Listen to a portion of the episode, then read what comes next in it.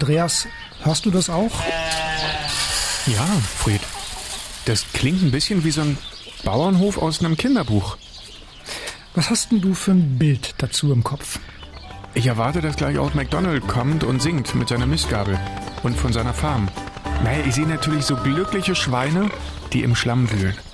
Und Kühe und Schafe auf einer grünen Wiese, die dicht an dicht kuscheln. Und alle meine Entchen schwimmen auf dem Teich. Auf jeden Fall ist das artgerecht, ne? Und öko. Und wie ist das so für dich? Ist das eher ein Bild aus der Vergangenheit oder eben aus diesem Kinderbilderbuch oder ist es vielleicht auch eins aus der Zukunft? Also ich glaube ja, die Vergangenheit, die ist nie so idyllisch, wie man glaubt, dass sie war. Und damit meine ich auch die eigene Kindheit. Nein, aber vor allem bezogen auf die Tiere. Und ach, weißt du, bei der Zukunft, ich bin mittlerweile ein bisschen skeptisch, dass wir irgendwann dahin kommen, dass Tier und Mensch so harmonisch zusammenleben wie auf den Milchkartons aufgedruckt. Mhm. Na, ich glaube allerdings, es könnte nach allem, was wir bisher in diesem Podcast gehört haben, ein kleiner Ausschnitt sein aus einer sehr vielgestaltigen Agrarlandschaft.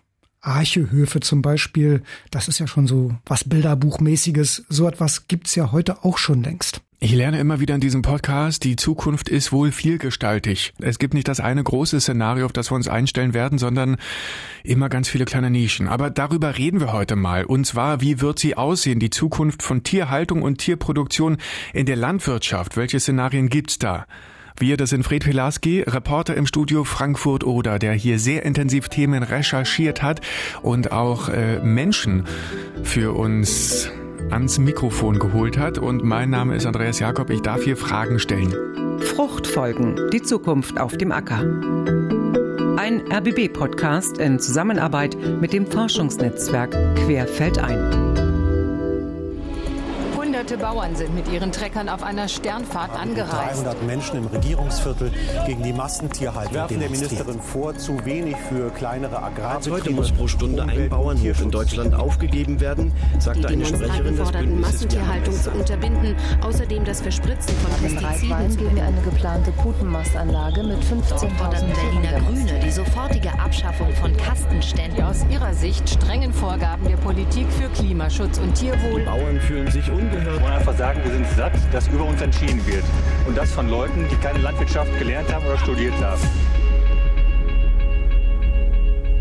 Also Andreas, ehrlich gesagt, das macht gar nicht so viel Mühe, so ein paar Ausschnitte zusammenzukriegen.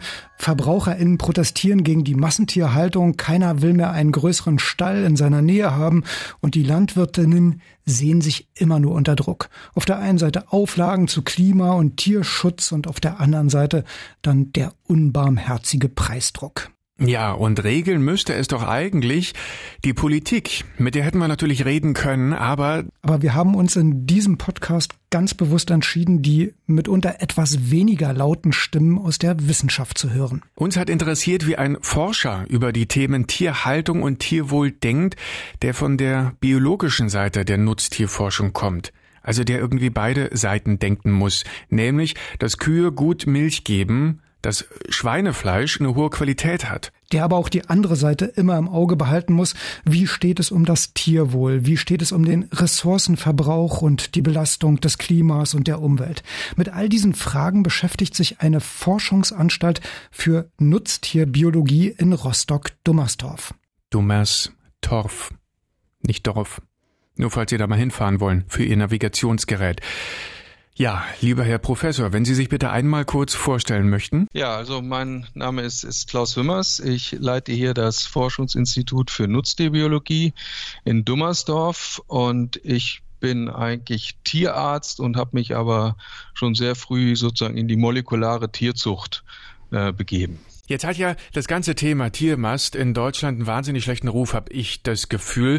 Großes Thema im Moment das Klima. Wie klimabelastend ist denn die Tierzucht bei uns? Also Rinderhaltung, Schweinehaltung, Hühnermast? Also ganz klar trägt die Landwirtschaft zur äh, Emission von klimarelevanten Gasen bei. Das macht in Deutschland so etwa 10 Prozent der Emissionen aus und die Landwirtschaft. Und von diesen 10 Prozent sind es tatsächlich 70 Prozent etwa, die aus der Nutztierhaltung kommen. Das, das ist richtig so.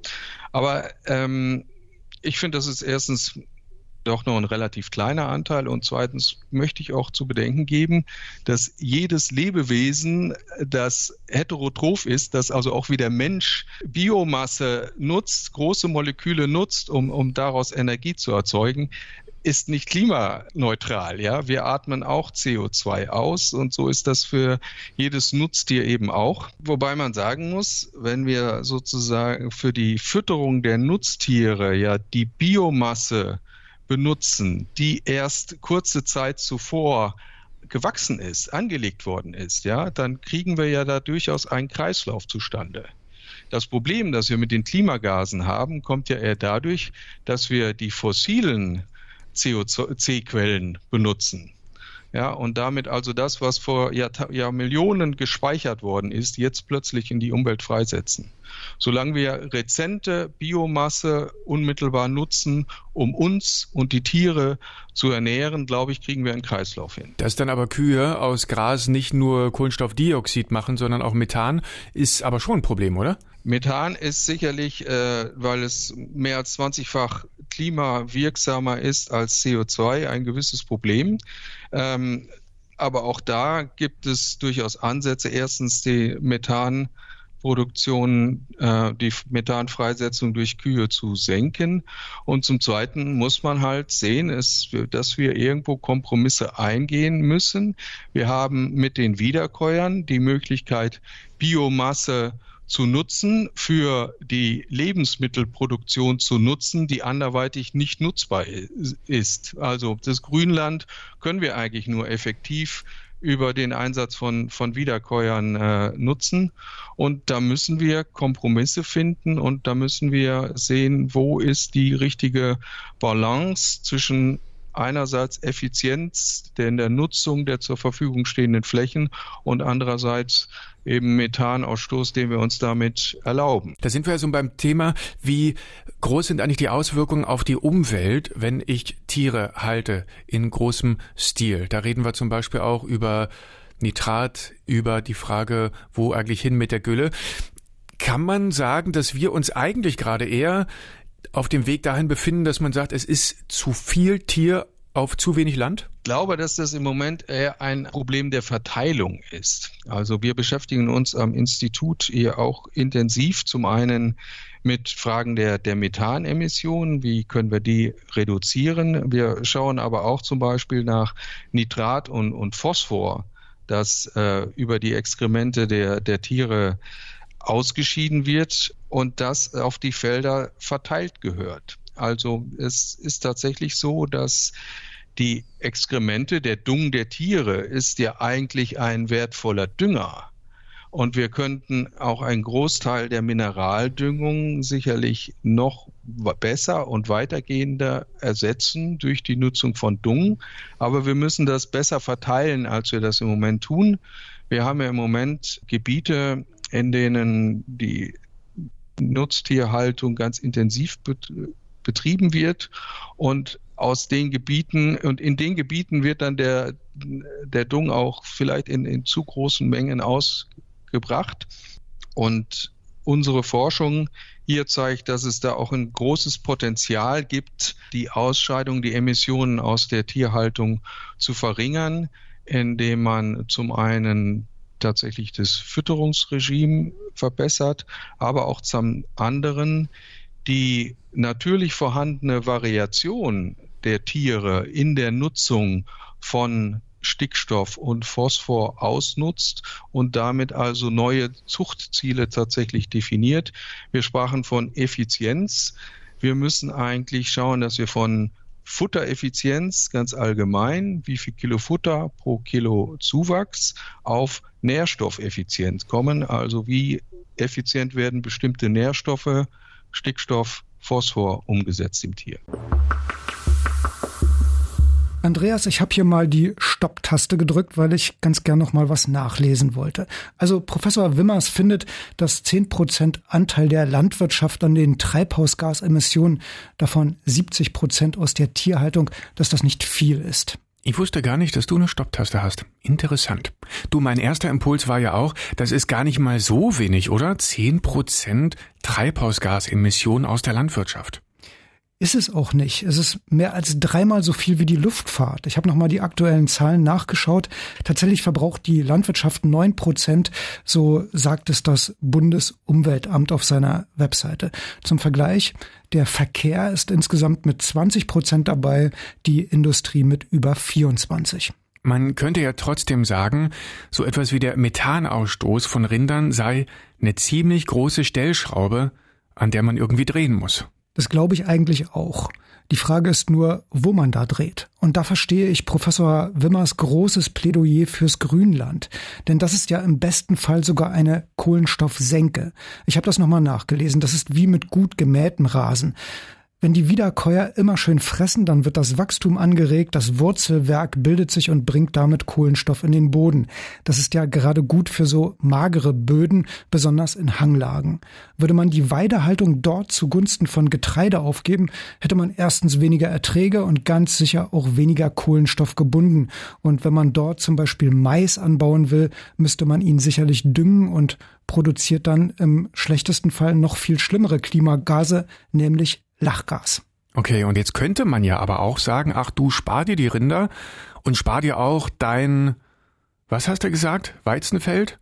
Ja, Mais. Mais zum Beispiel. So, man könnte ja einen schönen Mischwald pflanzen. Das wäre doch bestimmt super fürs Klima, oder?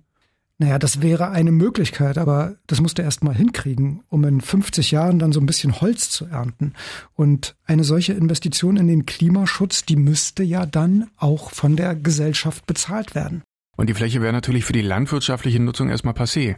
Ja, eine interessante Möglichkeit wäre allerdings ein Agroforstsystem, also ein Mix zwischen Ackerbau, Forstwirtschaft und Tierhaltung. Und da werden wir wieder bei der Vielfältigkeit, von der ich schon sprach. Alles wird kleinteiliger und vielfältiger, möglicherweise im Jahr 2050. Ja, aber hören wir noch mal weiter, was Professor Klaus Wimmers zu sagen hat. Ich hatte ihn unter anderem nach dem Problem des Antibiotika-Einsatzes und nach den Gefahren multiresistenter Keime gefragt. Ja, und er war da jetzt gar nicht so alarmiert, wie wir es als VerbraucherInnen vielleicht sind, die regelmäßig äh, die Presse verfolgen. Er sagt, wo es den Tieren gut geht und hygienische Verhältnisse im Stall herrschen, ist auch das Immunsystem okay und der Einsatz von Antibiotika ist eigentlich überflüssig. Na, nun wollten wir natürlich wissen, was ist denn für ihn ein gutes Haltungssystem?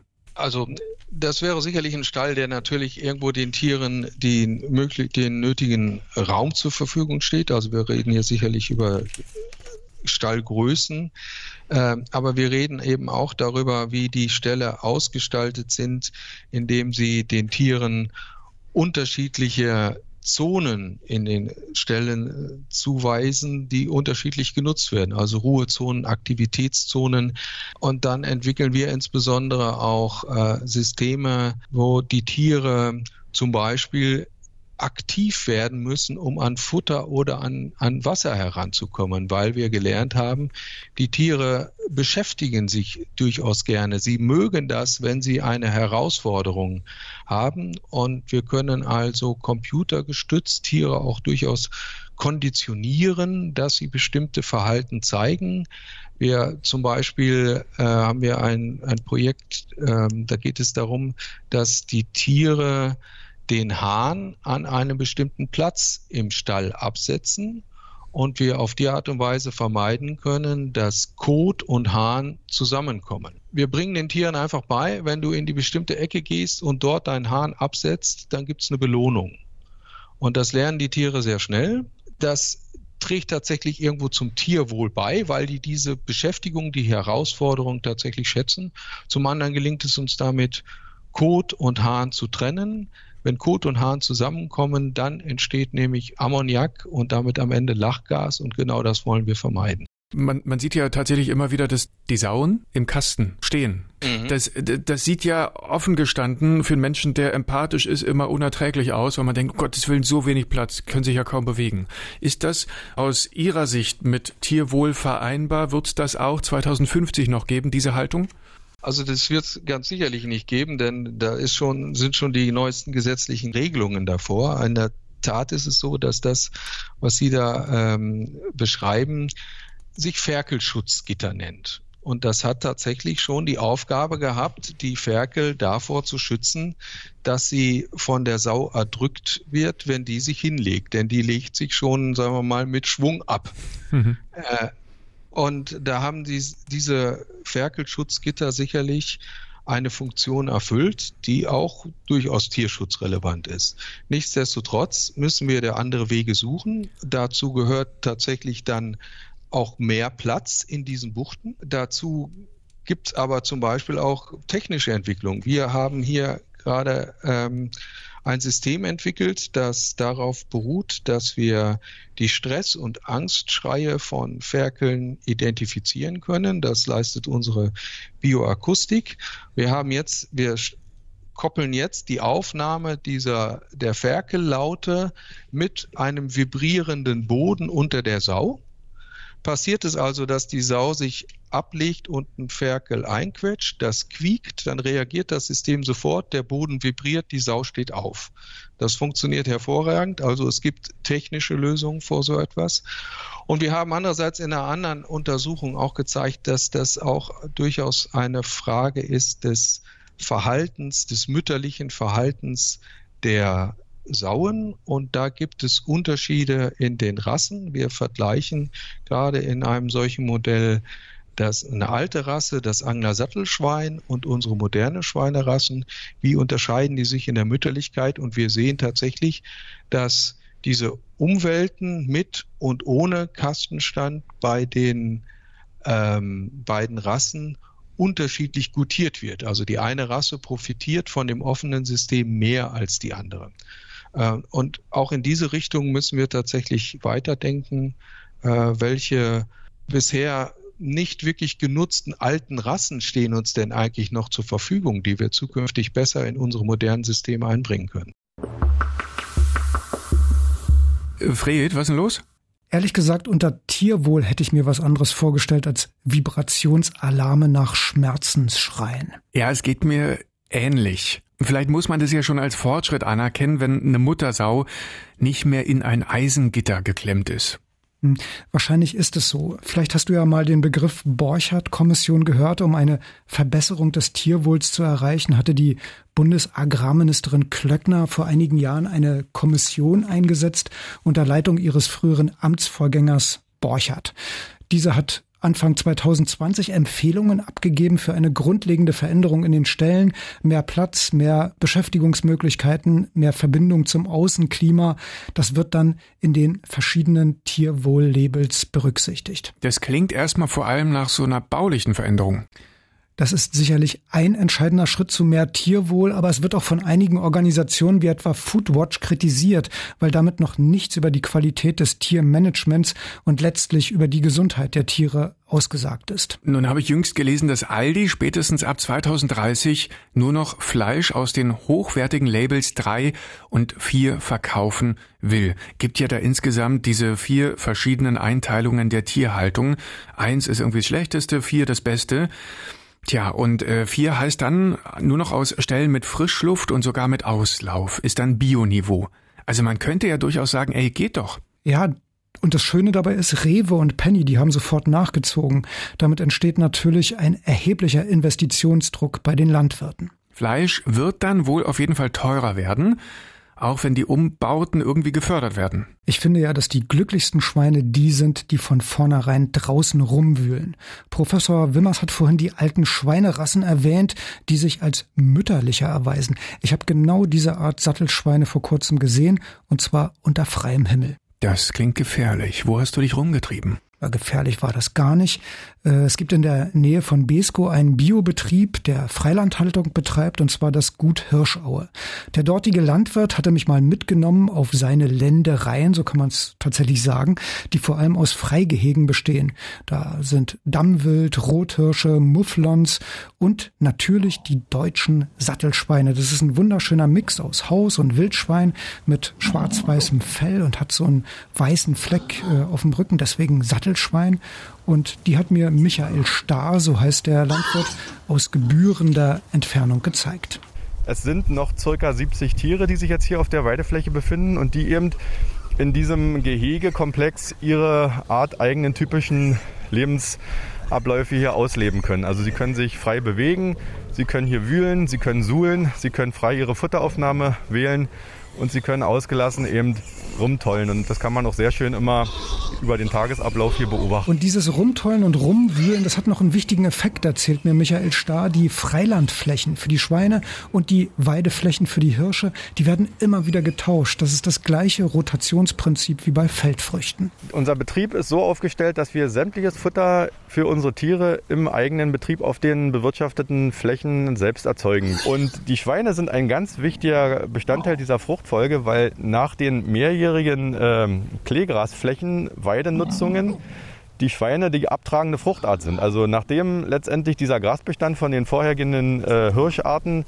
abgeweidet wurde und dann wieder neu ausgesät werden müsste, kommen die Schweine als Rotationsglied in diese Fruchtfolge rein und die machen ein ganzes Jahr lang auf so einer Gehegefläche die Bodenbearbeitung und sorgen dafür durch ihre Nahrungsaufnahme und durch auch, auch ihre Wühlaktivität, dass sämtliche Wurzel- und Kräuter vernichtet werden und dass auch eine komplette Bodenbearbeitung stattfindet. Und mit dieser Bodenbearbeitung ernähren sich auch die Schweine zusätzlich noch zu dem Material, was sie jeden Tag als, als Getreideschrot zur Verfügung gestellt bekommen. Und damit ist ganz klar, diese glücklichen Schweine können nur draußen existieren. Das ganze Haltungssystem ist darauf aufgebaut und die Kunden, ausschließlich regional, bezahlen auch gern dafür deutlich höhere Preise. Wenn ich mich recht erinnere, wütet hier im Osten Brandenburgs ja aber gerade die afrikanische Schweinepest. Was heißt denn das für den Betrieb? Ja, nichts Gutes. Kurz nach Ausbruch der Schweinepest bekam der Landwirt die Auflage vom Veterinäramt, all seine Schweine einzustallen, was bei dieser Haltungsform, wir haben es ja gerade gehört,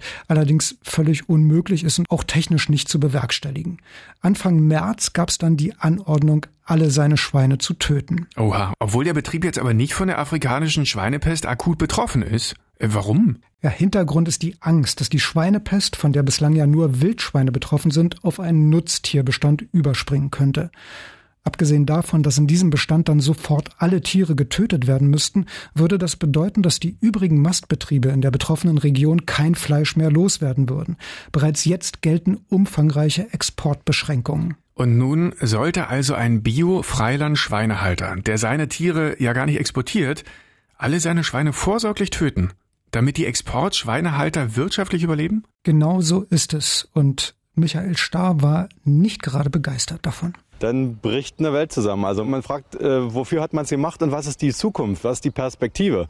Zumal ähm, ja gerade der Weg durch die Politik ja dahingehend vorgegeben wird, dass es eigentlich empfohlen wird, äh, dass es ein Umdenken gibt in der Landwirtschaft. Kurz vor dieser Podcast-Aufzeichnung habe ich allerdings nochmal mit Michael Stahr telefoniert. Gute Nachricht, die Schlachtungsanordnung ist wieder zurückgenommen worden, nachdem Stahrs Anwältin Widerspruch eingelegt hatte. Es kann sich natürlich immer wieder ändern. Es ändert sich ja auch ständig dieses Seuchengeschehen. Hm. Sag mal, das ist ja jetzt irgendwie eine sehr gegenwärtige Geschichte. Was sagt denn uns das über die landwirtschaftliche Tierhaltung der Zukunft? Na, für mich erzählt sie etwas über die Prioritäten, die gesetzt werden. Für wen wird hier so ein Aufwand betrieben? Die Landschaft hier in Ostbrandenburg ist im Moment mit Zäunen verriegelt und verrammelt. Also wenn du mal auf den Oder-Neiße-Radweg willst, dann ähm, musst du da durch zig Tore. Ganz offensichtlich hat eine exportorientierte Tierindustrie hier absolute Priorität. Hm, du hast uns dazu noch eine weitere Stimme aus der Wissenschaft geholt. Genau, Dr. Hannes König vom ZALF, dem Zentrum für Agrarlandschaftsforschung in Müncheberg, mit denen hatten wir jetzt schon mehrfach zu tun, der hat sich sehr intensiv mit den Konflikten um Freilandhaltung und afrikanische Schweinepest auseinandergesetzt. Und wenn man sich dann nochmal das übergeordnete Ziel vor Augen hält, wofür wir diese ganzen Maßnahmen machen, nämlich dafür, um den Exportmarkt zu bedienen mit ähm, Schweinefleisch, was, wenn man das mal salopp ausdrückt, subventioniertes Schweinefleisch für den asiatischen Markt exportiert, produziert, exportiert, die Gülle hier lässt und wir vor Ort mit den ganzen Nachteilen zu kämpfen haben, dann muss man natürlich auch überlegen, was ähm, die Gesellschaft überhaupt will. Als Wissenschaftler denke ich, es ist äh, sinnvoll darüber nachzudenken, wie wir Alternativen vor Ort sicher machen können. Also der, der große äh, Vorteil eines regionalen Betriebes wie zum Beispiel Gut Hirschaue ist einfach, dass wir ein von der Gesellschaft positiv äh, befürwortetes Haltungssystem haben vor den Toren Berlins, wo ein Riesenmarkt ist äh, für Bioprodukte. da müssen wir einfach drauf gucken, wie wir diese Systeme vor so einer Seuche ähm, schützen und bewahren können. Und da sehe ich die Aufgabe der Wissenschaft drin, das zu betrachten. Wir halten fest, es gibt in der Gesellschaft einen deutlichen Pfad, der in Richtung zu mehr Tierwohl führt und Tierprodukte, zumindest von Landtieren, auf absehbare Zeit teurer macht. Und der Konsum von Fleisch wird weiter zurückgehen. Jeder Deutsche isst immer noch 57 Kilo Fleisch pro Jahr. Das ist so eine Schweinehälfte. Um den Planeten nicht zu überfordern, wäre ein Viertel davon okay, sagen Wissenschaftler. Auch unser Gesprächspartner Professor Klaus Wimmers vom Institut für Nutztierbiologie ist überzeugt, dass wir in diesen Mengen nicht mehr Rindersteak oder Schweineschnitzel essen werden. Geht aber die Nutzung von Tieren deshalb generell zurück? Also ich glaube, dass auch auf lange Sicht hin die Nutztierhaltung ein integraler Bestandteil ist von agrarischen Kreisläufen. Ja, also das, was wir zu Anfang angesprochen haben, die großen Anteile an Biomasse, die für die menschliche Ernährung nicht geeignet sind, können wir über Nutztiere sehr effizient nutzen und in Lebensmittel umwandeln.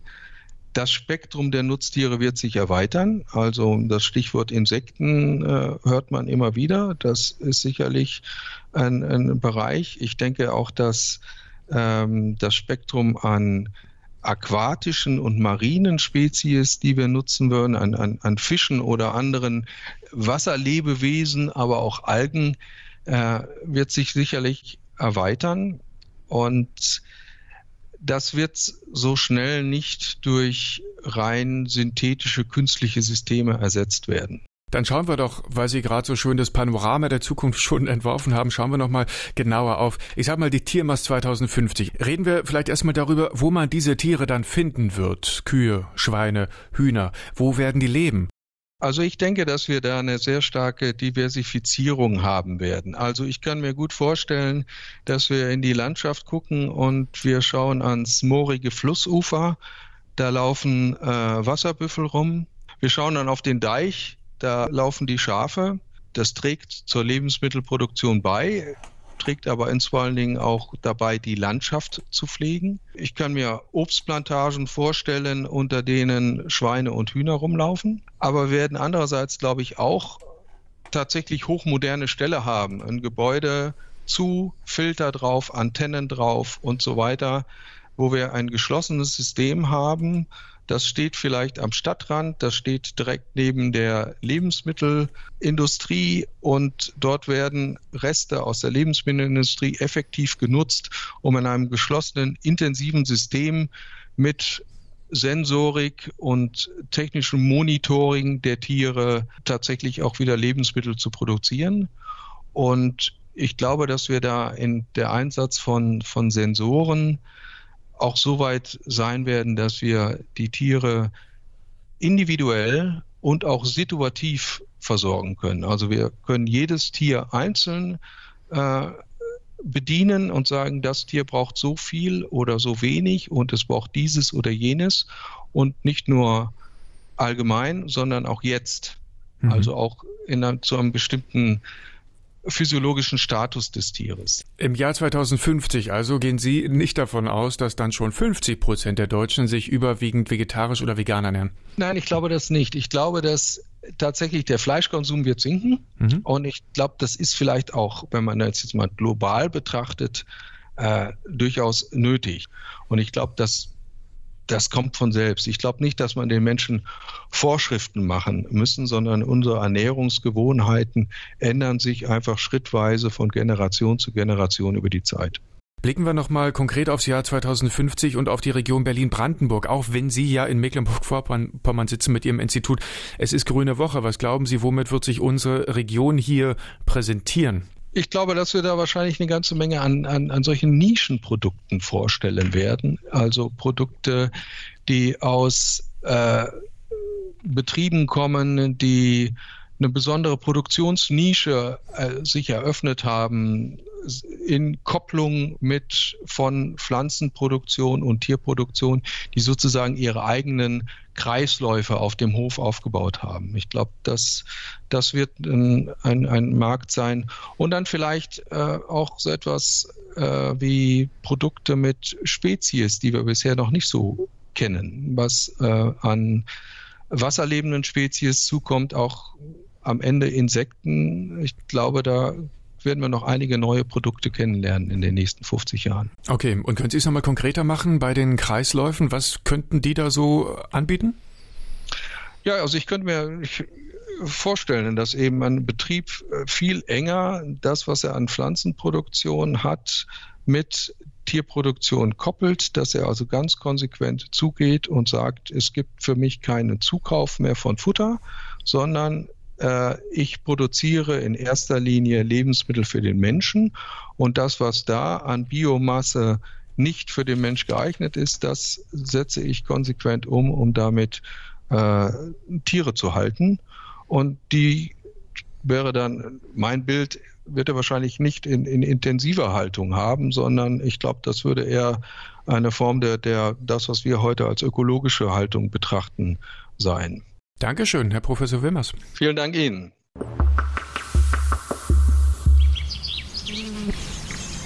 Andreas, weißt du noch die erste Folge 2050? Wir standen schon mal auf diesem Hügel und haben in die Landschaft geguckt. Fred, kannst du ein bisschen lauter sprechen, bitte? Hä? Ja, so in etwa. Du, ich kann mich erinnern und, und jetzt, ich, ich hab's im Ohr. Es ist schon wieder 2050, oder? Ja, aber wir sehen inzwischen mehr, obwohl wir schon so alt sind. Damals waren wir so beeindruckt von diesen Agri-PV-Anlagen, intelligente Solarpaneele, die das Gemüse beschatten, das unten von Feldrobotern bewirtschaftet wird. Feldroboter, ja, die kann ich ja auch rumsummen sehen. Es wird mich übrigens hören, auch wenn es dir schwerfällt. Was hast du gesagt? So, wird mich übrigens nicht wundern, wenn es irgendwann auch so Roboterkühe gibt. Also Maschinen, die aussehen wie Kühe für unser romantisches Verhältnis zur Landschaft und dann aber trotzdem Milch in ihnen synthetisiert wird. Aber das ist eine Zukunftsspinnerei fürs Jahr 2060. Guck mal übrigens, neben diesen Robotern, da da wird ja irgendwas geerntet, oder? Möhren? Ja, sind das wohl Möhren? Und da sind noch echte Menschen. Das sieht aus, als hätten die Spaß daran, Möhren aus dem Boden zu ziehen. Das ist wahrscheinlich wieder so ein Mitmachtag bei der solidarischen Landwirtschaft. Wenn die Berliner kommen und sich wie Bauern fühlen. Die könnten auch mal mit der Bahn kommen und nicht alles zuparken mit ihren alten Teslas. Das ist hier ein Oldtimerfest, wie du vielleicht siehst. Ja, das ist eine tolle Oldtimer-Ausfahrt. Ich habe ja das Gefühl, es gibt insgesamt weniger Ackerfläche hier in der Gegend.